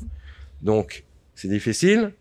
Et là, il y a News qui est là, là. Et lui, il est là, lui, il a bu, il était tranquille, il a fait la fête avec tout le monde, tu vois. Et un mo- Mais nous, on est en bif avec les Dorman, là. On n'est pas en bif avec des gens du club, là. On est en bif avec le club. Voilà. Ça part tellement en couille que ça sort les extincteurs, les matraques, et tout ça. OK Et je vois News qui arrive derrière. Il jette, il, commence à se s'élever en l'air, le pied en avant. Mon a- il était, en- il était là pour mettre un grand kick à un gars, à un doorman, et c'est moi qui l'ai arrêté. Je dis, tu fais quoi là? On a stop, enough, tu vois? Mais juste pour te dire, voilà, il était tellement involved qu'il était, Ah ouais. Il était down. il allait là, tu vois ce que je veux dire? 100%, man. tu vois, donc voilà les histoires avec, euh, avec nous, avec Booba. Donc c'est comme ça, l'histoire, c'est le concert à Montréal. Il a adoré Montréal. On a tourné des vidéoclips Ouais. à Montréal. Bulby. Bolby, il y en a eu d'autres. Ouais. ok Garde la pêche, je pense aussi. Il y a des meufs du euh, des clubs de danseuses d'ici qui sont dans les vidéoclips de, de Booba, de, de, Dédicace au de exit. soirée. Shout out, shout out. Dédicace au Shout out à Kamasutra. Mo. Ouais, mot Kamasutra. Euh, mais ouais, ouais, des gros, ouais. Mais des histoires, il y en a plein des histoires. Est-ce que, une question que je pense que beaucoup de gens dans le public doivent se demander, est-ce qu'on aura la chance de revoir, Bo- de revoir Boba ici? Je sais que. Ben, dans le fond, il était supposé être au métro métro, c'est juste qu'il y a eu le Covid. Alors, on va mettre les choses au clair. Moi, je suis. euh, j'ai, je- donc, j'ai été. On a été ici, Mhm. exclusif, pendant plusieurs années. Donc, tous les shows que- qu'on, que vous avez vu de Booba ici, ça Ouais. passait par nous, que ce soit Yeah. en booking ou en production ou autre. Mhm. Euh, ça a changé parce que Booba maintenant c'est plus Booba d'il y a, d'il y a- d'il y a 10 ans. hein. Ouais. Mhm. Les gars grandissent, il y a des grosses grosses firmes qui sont derrière eux maintenant. Donc les choses changent. Mais écoute, la vérité, je suis fatigué de voir des artistes pas rentrer. Ouais. Parce que si je t'explique pourquoi il n'est pas rentré, mon ami, tu, tu comprends tout. Et tu comprends pourquoi Nima il est bloqué dans les concerts, et tu comprends pourquoi Tatati. Voilà. On te fait comprendre. Moi, on m'a fait... La police sont venus me faire des meetings pour me dire c'est toi qui organise le show de Booba? Ok. On veut tout savoir. Ah ouais. Bien sûr. T'as vu les bifs qu'il a avec lui, t'as vu le bif qu'il a avec Mhm. lui. Il me montrait des photos des gens de Montréal. Wow. Euh, C'est des, des- des faits. là. On te fait comprendre que c'est mieux pas que tu le fasses. Jusqu'au moment où il rentre pas et que la police t'envoie un message en te disant Ah, finalement, il n'est pas rentré alors. Wow. Ok, ça. C'est deep. Donc, anyway, c'est ça, c'est ça la game ici. Ce qui est frustrant, c'est que on parle beaucoup des autres musiques. on- vous, vous avez un truc sur le rap, donc c'est vraiment top, tu vois. Mais souvent, Booba a dit, euh, et je pense la même chose. Est-ce qu'on aurait fait la même chose des, des- aux Rolling Stones? Est-ce qu'on aurait fait Non. la même chose à Ben non, c'est ça. C'est ça qui fait pas de sens. Non. Les Daddy Yankee, tout cela. Non, donc il y a Même- quand même un- il y a quand même une espèce de, tu vois, de poids de mesure dans la musique rap où on dit, tu sais quoi, non, c'est un peu trop, non, il y a trop. Ben non, mais c'est pareil que les autres, pourquoi? C'est comme ça. Re- reven- Revenons un peu à Inima. Euh, je pense qu'il vient d'avoir un, un deal de, avec Believe France, si je me trompe pas. Est-ce qu'on peut parler un peu. Est-ce que c'est un contrat de distribution? Est-ce que c'est un contrat de licence? Est-ce que vous pouvez en parler? Je m'essaye. Juste pour te dire, Be- Believe ne fait pas de contrat de licence, c'est une compagnie strictement Ok. distribution digitale. Ok. C'est tout ce que fait euh, Believe. C'est-à-dire, si quelqu'un t'a dit, moi j'ai un contrat de licence, Non, c'est Que juste. Deb. Ah, ok, Non. ah, ok, non, c'est mais bon. par contre, c'est vrai que vous avez eu la- BU en interview Mhm. et vous lui avez posé, il parlait de ça à un moment donné et effectivement, ce qu'il dit est tout à fait pertinent. D'ailleurs, BU, euh, gros artiste aussi, hein. Absolument. il dit Bio gros Il dit c'est bien de man. signer un contrat, mais il faut savoir c'est quoi qu'il y a dans le contrat. Merci, ça fait du bien d'entendre ça. C'est rare d'entendre ça dans la bouche de tout le monde. Tout le monde dit j'ai signé ci, j'ai signé ça, ouais, mais il y a quoi dedans?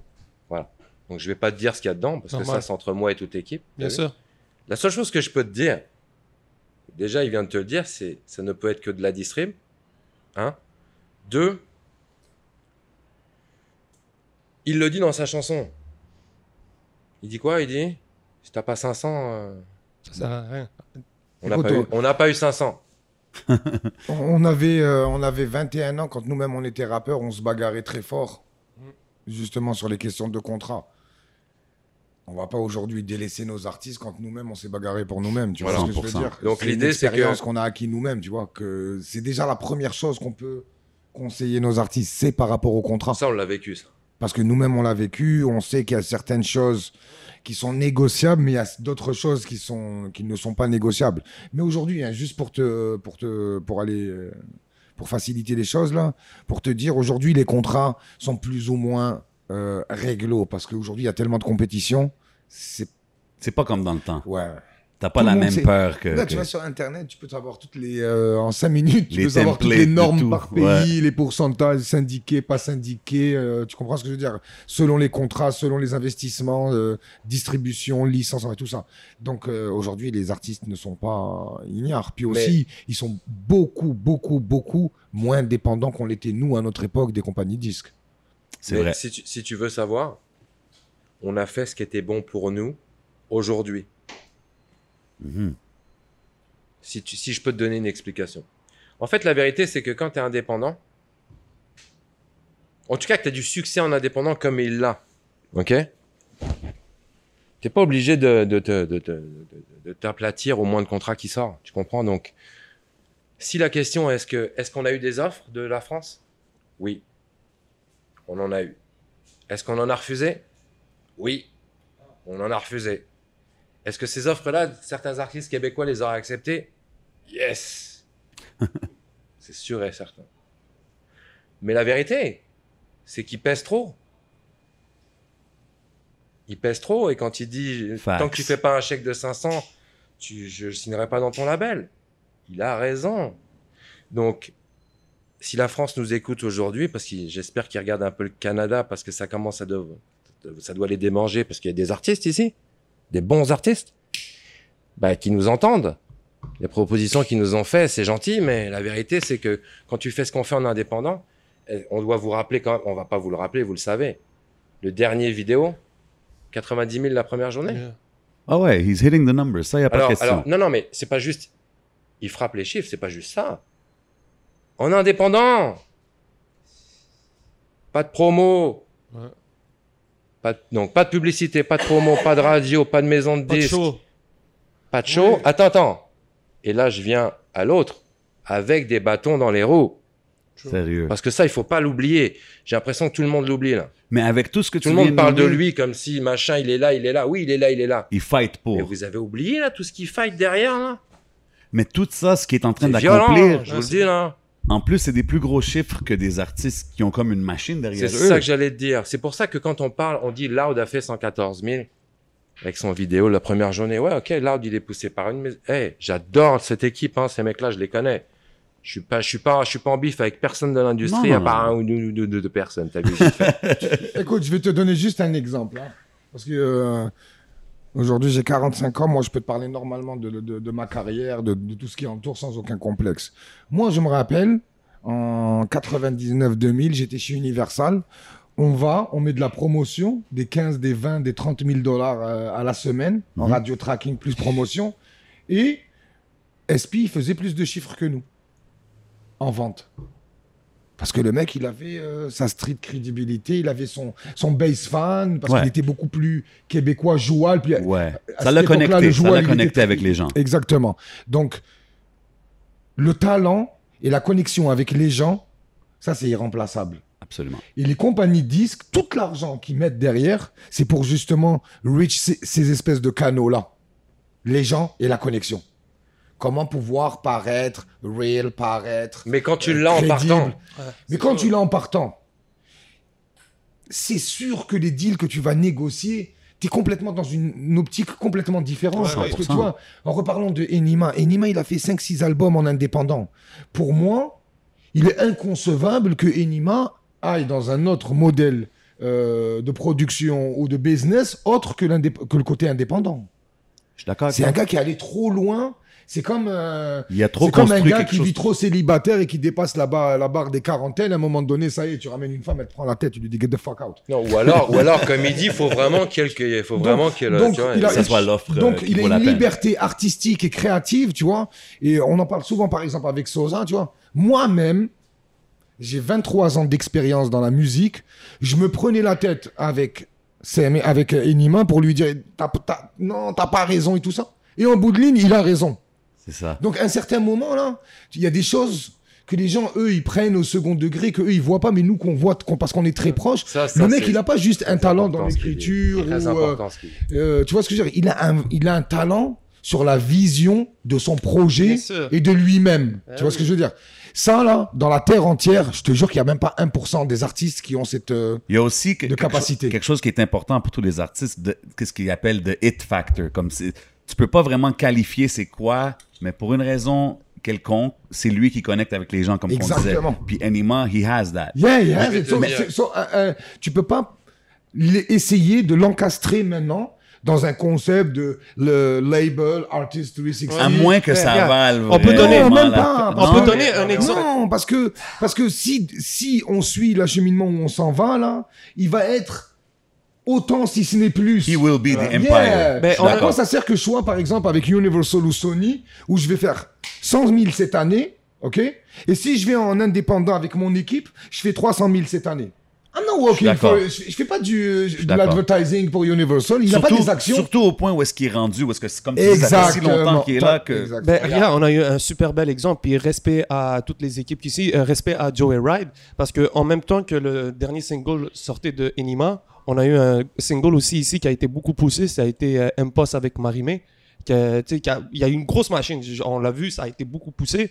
Mais au niveau des résultats, c'est incomparable face à Mais Enima. je te sortais l'expérience, Voilà. mais ce que je, je- je t'ai C'est- cité ce concept il y a déjà 20 ans. Ouais. Je viens de te dire, là, il y a 20 ans, on mettait des 20, 30 000, nous. On était sur Universal. Lui, il était Montreal, Cédric, avec sa petite voiture et tout, sa tercelle. et il faisait plus de chiffres que nous.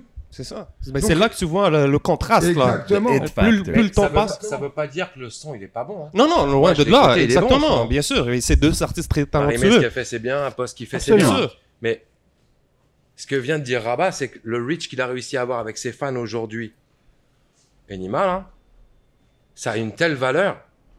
Tu vois ce que je veux dire? Que tu peux te permettre d'avoir une vision indépendante sur du long terme. Absolument. Bien sûr. Si tu places bien tes, tes trucs. C'est pour ça que quand tu me disais tout à l'heure quel genre de deal vous avez signé, je te dis on a, on a signé qu'est-ce qui était bon pour nous aujourd'hui.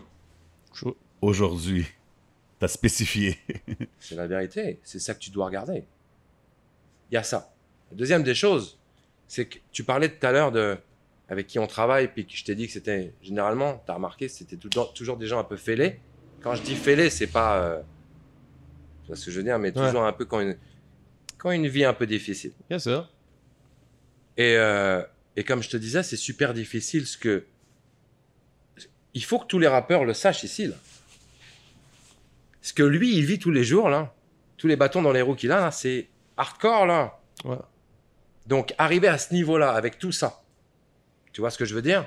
C'est pour, pour moi, là, c'est plus. Enfin, il y a de la passion, mais il y, a du- il y a du travail de dingue. Ben oui, ben personnellement, quand je l'ai connu, Inima, il, il enregistrait ses sons lui-même dans son propre studio. On- C'est pas donné, l'impression Tu que sais, tu sais, je vais c'est juste du donner vite fait, machin, comme ça. hein, On n'est pas là, hint. là. hein. Ah non. Je vais juste donner un petit hint. Hein. Et je te jure que j'exagère pas. Euh, T'as vu la situation en ce moment qui se passe là, des dénonciations et tout Ouais. ça? Ok. Oui. Ben, Enima, quand il était là, il vit ça au moins une fois par semaine. Fax. Voilà, je voulais pas le Et dire lui, tout à là. Non, mais lui, il a vécu ça, mais Et lui, un là, million de fois pire. Et lui, voilà, je vais justement, j'y arrive. Et lui, là, c'est pas juste quelqu'un qui, qui dénonce quelqu'un. C'est des journalistes qui vont aller chercher des fausses preuves, qui vont aller manipuler des. Le gars, il, il sort de cours. Tu comprends ce que je veux dire avec un avocat? Il sort de cours, il rentre chez lui. Mais qui vont manipuler, puis qui citent son nom de famille, qui vont citer ses parents, qui vont citer Hmm. les antécédents de comment ses parents sont venus, en quelle année. Tu comprends ce que je veux dire? Ouais. Imagine-toi, tu vis ça là pendant 5-6 ans, chaque fois, chaque semaine, au moins 2-3 fois là. Ouais. Que ça soit par des médias, euh, genre en mode euh, white supremacy là, comme genre en TVA, mais même par des médias hip-hop. Ouais. C'est toujours des petits trucs un peu tu- Excuse-moi. Vas-y. Et tu continues. Pas ton label qui te vire ou. euh, tu comprends ce que je veux dire? Nous, on est là. On est passé à travers ces étapes et on est là. Mais On collait le mec et on est là. Certes, Alhamdoulilah, c'est pas le même genre d'accusation. Parce que là, ça aurait été une autre histoire. Tu comprends ce que je veux dire? Je je compare pas les deux choses à la fois. Ouais. Genre, on aurait réagi de la même manière, tu comprends? Parce que ça, c'est trop grave, tu comprends? Si c'est vrai, c'est trop grave. Si c'est vrai, c'est trop grave. Les deux phrases viennent ensemble, tu comprends? Mais le gars, il vivait ce genre de situation empirée une fois au moins par semaine pendant des années.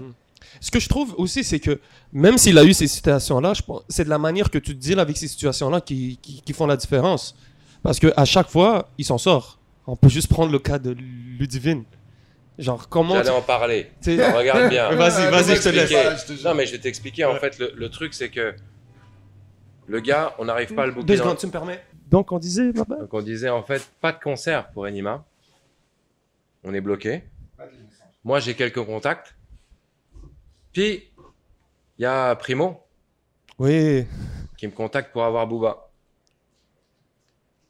Ok? Ok. Fait que j'essaie de faire le contact. On essaie de négocier quelque chose pour la première année. Mais Primo, ça marche pas pour la première année avec Booba. Ok. Mais en même temps, moi, j'ai Nima. Mhm. Là, je dis, cousin, c'est pas possible, c'est obligé, tu mets Nima. Numéro 1 à Montréal, c'est obligé.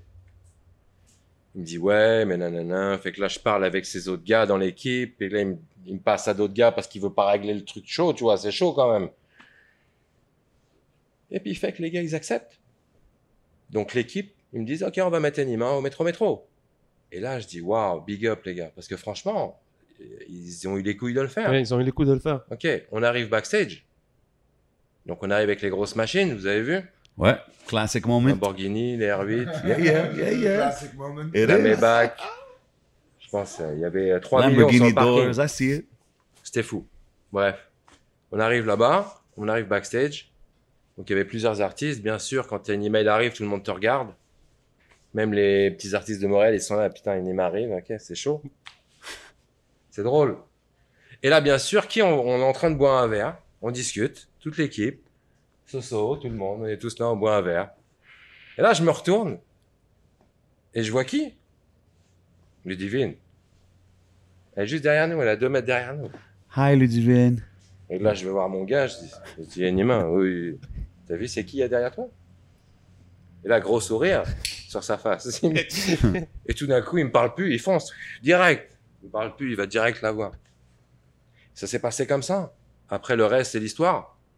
Après, le reste, c'est 10 jours de TVA non-stop. Crazy. Mais c'est quand même de la promo C'est comme gratuite. la hein. promo gratuite qu'ils ont donnée pour vrai. Tu vois mon sourire ou quoi? Oui. T'es mort de rire. Bien sûr. Et moi, la réflexion que j'ai eue avec lui, parce qu'en tant que manager, après un concert, tu fais quoi? Tu fais un brief, tu fais un débrief.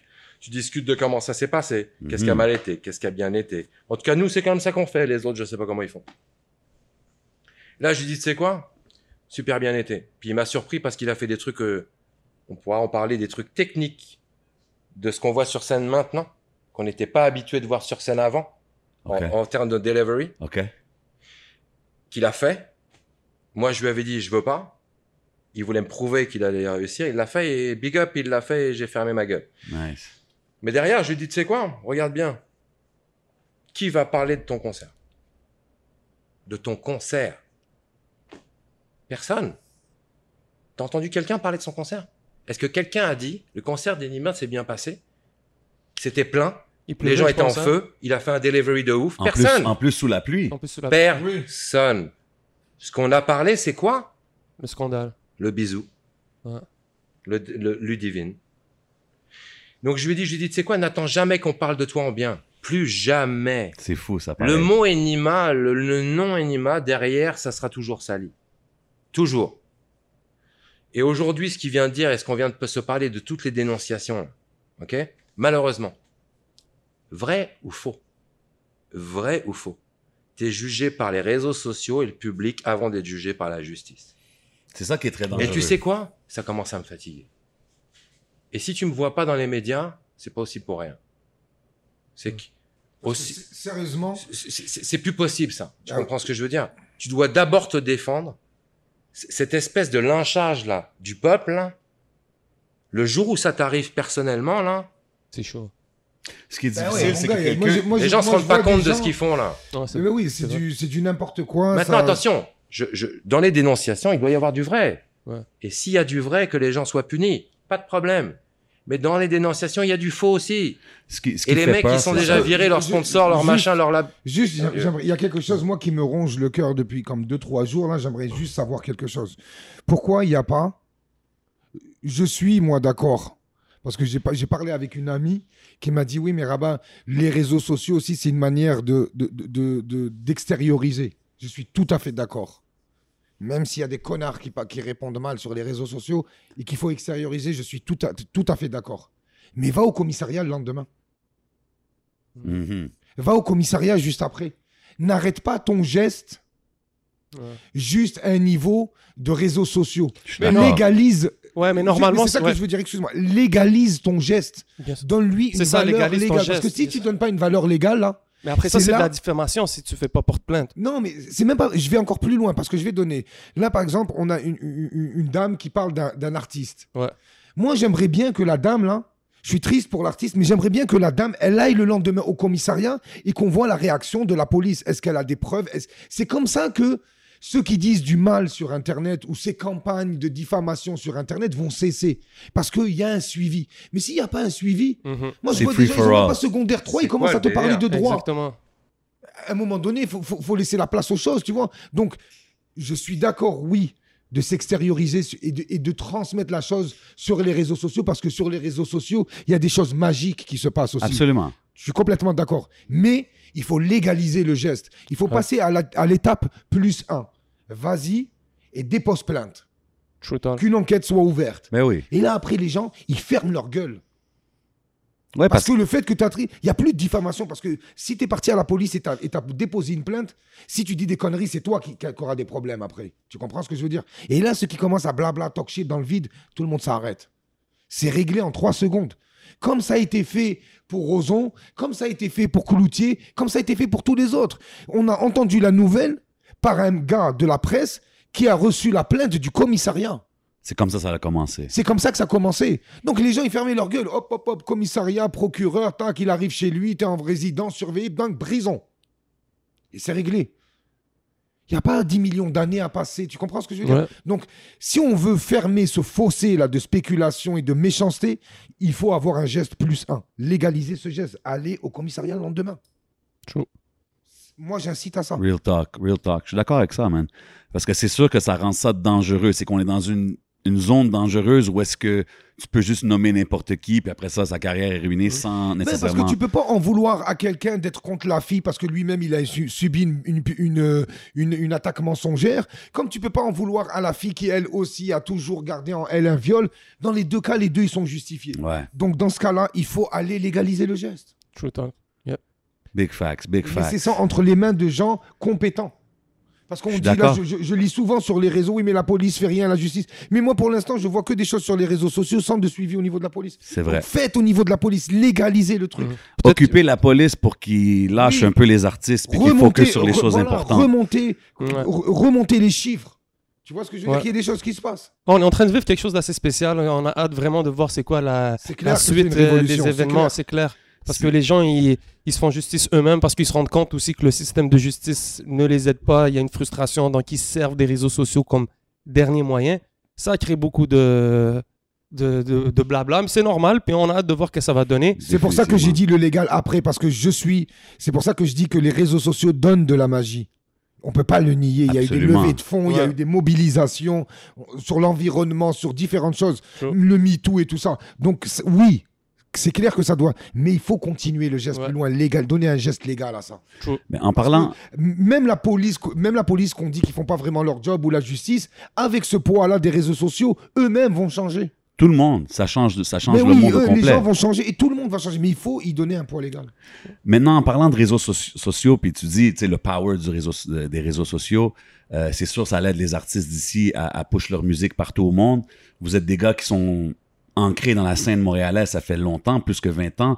Comment vous voyez, exemple, vous, vous travaillez beaucoup avec la France, la perception du public français euh, des Merci. artistes québécois? Bah, Déjà, c'est une bonne question parce que tu as vu, nous, on est. bah, lui, il a 45, moi, j'ai 50. God bless. Non, mais c'est juste pour dire que euh, on fait le pont un peu. Tu comprends ce que je veux dire? C'est-à-dire que il y a beaucoup de jeunes qui pensent que on, s- on, on, on connaît pas notre shit, mais le rap francophone et le rap, je te le dis là, Ah, j'en doute pas. c'est notre passion. là, Ouais, vous avez années, grandi là, là-dessus, veux exact.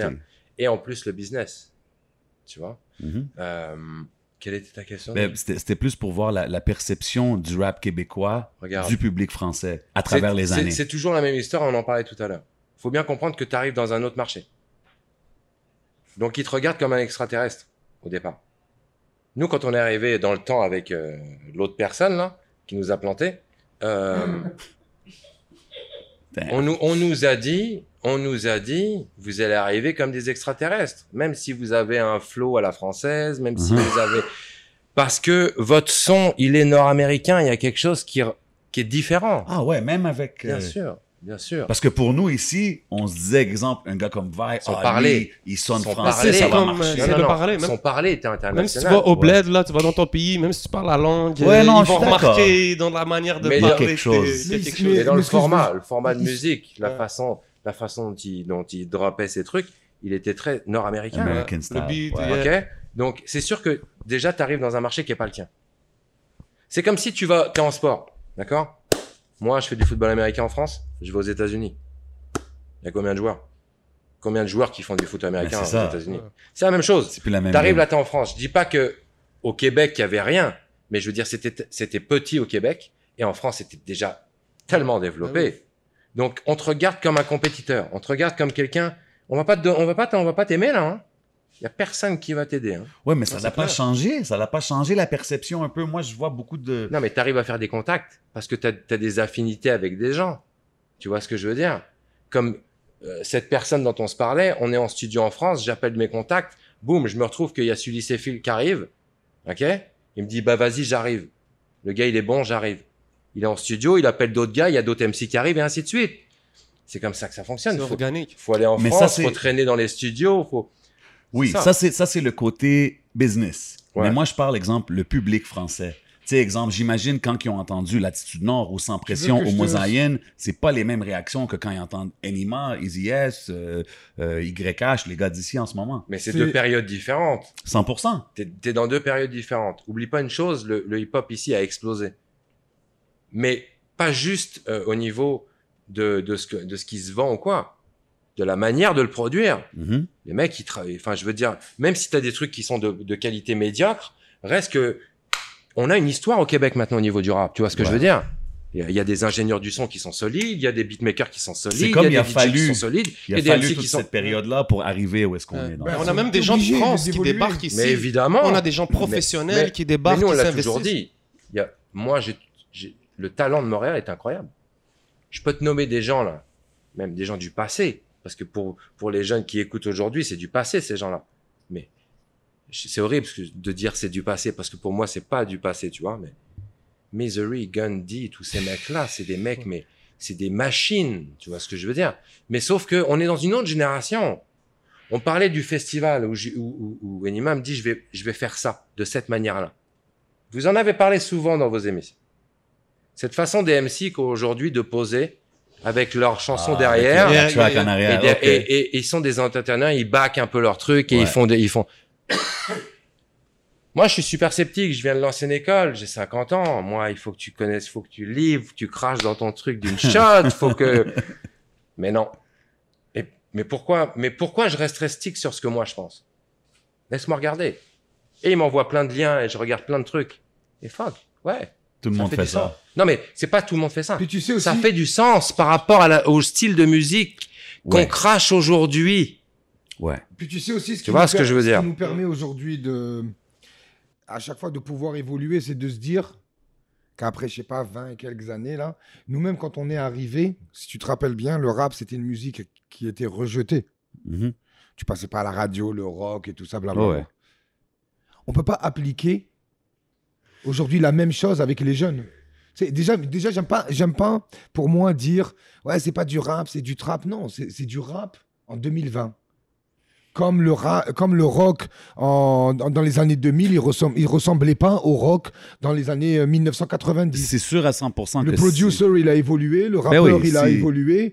À un moment donné, il a dit il faut que je passe en radio, il faut que je change mes critères. Là, donc la radio, elle aussi, elle a fait, elle a fait évoluer le rap. La business a fait évoluer le L'époque a changé. Ben, la technologie a fait, a fait évoluer le rap. Donc, si, moi, je peux pas cracher sur, sur le rap aujourd'hui parce qu'on a déjà craché sur mon rap hier. 100%. Puis je Je peux pas pense, faire la même chose. je pense- la victime qui devient un bourreau. Un bourreau. Tu Sérieux? comprends ce que je veux dire? Ben justement, euh, je pense que les, les, les OGs qui étaient là back in the days, qui sont encore actifs aujourd'hui, c'est eux justement qui ont compris qu'il faut évoluer, qu'il faut euh, bouger avec les temps, euh, changer. Euh, comme que la musique change, comme les mentalités changent, la game change, il faut s'adapter parce que sinon, ça fait que tu le- restes stock dans le boom bap, euh, Moi, classic hip-hop. Je pense que dans la musique, l'évolution, c'est pas un effort. Moi, j'ai pas fait d'effort pour, euh, pour. Mais c'est sans se cesse. Non, c'est vrai. Du Mais Enima mais t'es en sans cesse progression sens- dans la musique. 100%. Oui, mais l'émotion reste la même. Si tu vas chercher l'émotion, si Ouais, tu vas sûr. chercher le realness, si tu vas chercher le lyrique, Il y en a toujours. Il y en a toujours. les critères restent toujours les Il mêmes. va les toujours en avoir. de- Je suis d'accord avec toi. De qualité. Donc pour moi, ça reste une continuité parce que que j'écoute euh, du Enima ou j'écoute du NTM ou que j'écoute euh, du Jack Brel, ça reste de la bonne musique. Tu sais, il y a deux genres de musique. Il y a la bonne et la mauvaise musique. Il y a Facts. pas ni hip-hop, rap, ce genre de truc. Ça, c'est l'industrie, les radios qui ont créé ce truc. Pour moi, là, il y a je- les vrais bons rappeurs, tu verras qu'ils écoutent n'importe quelle musique tant qu'elle est bonne. 100%. En parlant de plusieurs styles de musique, Rabat, euh, on, on va conclure sur ce sujet, mais que j'adore. C'est le rap maghrébin, c'est le rap algérien. Euh, là, on voit les gars que vous êtes implantés dans le rap. Bah oui, mon gars, on est number one là-bas. Est-ce que tu peux nous parler Déjà, euh, Rabat, moi, quand je t'ai connu personnellement, c'est grâce à ton frère MOI. Gros Ouais. shout-out à MOI.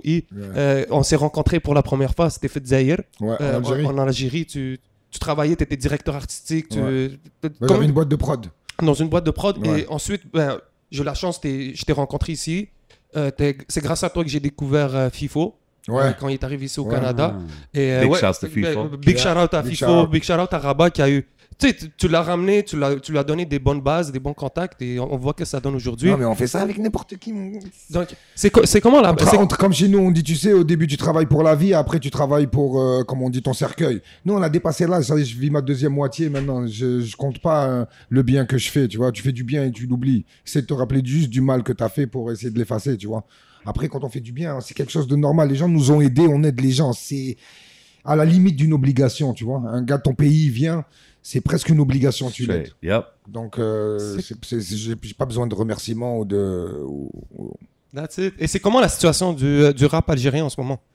La situation au rap algérien, mon gars, moi je rigole parce que je m'éclate, je te dis la vérité, parce que parce que c'est comme j'ai euh, j'ai j'ai j'ai les j'ai les top number one d'Algérie, tu vois, 10 du millions, Maghreb. 10 millions de vues en une semaine. c'est Tu rigoles ou quoi Oh, oh, break it down. Tu rigoles ou quoi 10 million a 10 week. millions en une semaine, 1 million par Oh, jour. euh, justement, on va faire une grosse dédicace à Didine euh, Canon 16 euh, l'équipe Die en Die Algérie, My ouais. Man. Big shout out the ça, whole il gang out partager- Il there. va partager l'émission, puis tu vas voir comment tu vas les- les- le nombre de views, il va changer sur toi. On va voir. Je fais trop dédicace à Savage puis Trap King. Ça, c'est c'est les trois artistes qu'on a euh, avec mon partenaire en Algérie, qui a un label qui s'appelle TCE. Puis c'est- c'est c'est comme le Death Row, euh, Wow. le tout en- d'un coup. Là, c'est le label numéro un en Algérie. Puis il a Didine euh, et d'autres artistes, tu vois, et qui font euh, des chiffres genre de malades, tu vois, des, des 15 millions par semaine, des, des, des 20 des Chiffres 30 du millions futur. par mois, tu vois, le futur. Puis moi, je m'éclate avec eux parce que euh, j'essaie de leur donner, tu vois, le knowledge. C'est une autre manière là-bas, c'est un autre mood, tu vois ce que je veux dire. Puis, euh, mais c'est de la musique où il y a toujours, comme je te dis, il y a que deux musiques, la bonne et la mauvaise musique. Ça veut dire qu'il y a toujours des émotions, euh, des vibes que je ressens, comme, si- comme si je travaillais sur un autre produit ici, tu vois, ou dans une autre langue. C'est la même chose. Le business, c'est toute une autre affaire. Euh, tout le, le côté monnaie, tout ça, là, c'est une autre histoire. Mais on a d'autres business qu'on développe en Algérie, tu vois, puis euh, c'est c'est- c'est mon Mais pays, tu vois. Enima a collaboré avec un artiste, je pense, en Oui, Algérie. avec si je Phobia aussi. pas. Ouais. C'est ça, c'était quand même un banger. Comme... Oui, oui, oui. Ben oui, ben oui, justement, ben oui. moi, quand je l'écoute, tu sais, l'arabe algérien, des fois, c'est difficile à comprendre pour moi. Ouais. But I mean, the vibe was there. Comme tu dis, good Oui, music. et puis is là, music. tellement on a des track. gros chiffres. Là, c'est plus l'Algérie, là, on commence à devenir numéro un au Maghreb. euh, on fait des featuring avec Oh. l'Égypte. euh, on a des featuring qui s'en viennent avec euh, l'Irak, le Liban.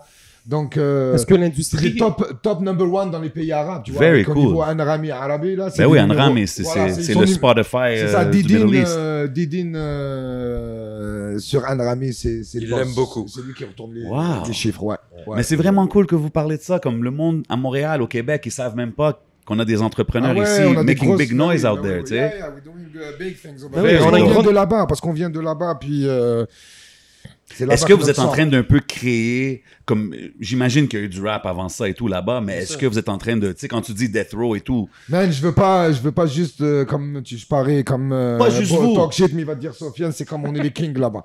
Juste pour te dire, bro, c'est comme. euh, your collar, on fait des featuring Moroccan, Tunisian, là, c'est comme, euh, euh, c'est comme, euh, il y a des même des gens de France, je veux pas citer de nom, même des gens de France qui nous appellent parce qu'on a des artistes ici, il vient faire featuring, il va faire 20 millions, on a dépassé les chiffres de Soul King. Euh, Félicitations, man. comparé. Félicitations à toute l'équipe, for Ouais, real, Sur man. les semaines, on éclate des 12 millions. Non, nous, on fait des chiffres comme si on était en Chine. Pourtant, on est juste 40 millions, je te jure. Mais on a du, on a des gars qui supportent là-bas. On a des Ouais, vrais- ouais, la, des la vrais communauté. gars. Ouais, la communauté supporte là-bas. Mais on est quand même, euh, je veux dire, euh, le mois passé, euh, Didine était quand même euh, numéro 92 dans le top 200 de iTunes France. Ça veut dire le numéro 2 quand même du streaming euh, euh, pour Didine, c'est c'est quand même la France. Euh, numéro C'est 1, big. c'est l'Algérie. Numéro 2, c'est la France. Numéro 3, c'est le Maroc. Wow. Et il- Ok, la, la- France fait des avant le gros Maroc. streams. Oui, bah oui, bah oui, parce qu'avec la communauté là-bas, puis tous les, tous les gars Harraga, gros dédicace à tous mes Harraga en Europe. C'était drôle parce que l'autre fois, tu- il sort un son avec Didine. Tendance, t'étais quoi? Deuxième? Ouais. Ok. Après ça, tu sors un son avec Savage. Ouais, je pense que les quatre premiers de Et nous, on tendance sort, sur et nous, YouTube, et nous, on Maghreb, sort le c'est 100 nous. millions, hein, les numéros 3 Ouais, tendance. ouais, on était On rigolait, on était sur Ouais, les deux territoires, on niquait les tendances YouTube. Ah, Yeah. Non, c'est du bon. j'ai vu qu'il y a une, euh, il y a une, stra- il y a une plateforme streaming qui est en train de se développer en- au Maghreb. Est-ce que c'est comment les structures là-bas? Est-ce que Ben là, je viens de créer une radio aussi. On a Oui, créé, voilà, c'est ça. On a créé une radio, la Vibe algérienne, euh, qui est une application aussi. yes Là aussi, la même chose. Tu vois, je sors un gros. Là, on a fait un genre de LVA Studio, qui est un peu le truc à la style euh, Skyrock là. Yeah. Puis là, on sort notre premier euh, vidéo, je pense jeudi prochain là. Puis tu, tu vas voir les chiffres, mon gars. C'est comme. euh, Tu vas paniquer. C'est comme je rigole. Moi, je rigole les chiffres. C'est comme des affaires. J'ai jamais vu ça de ma vie. Puis, tu sais, t'as comme après des critères.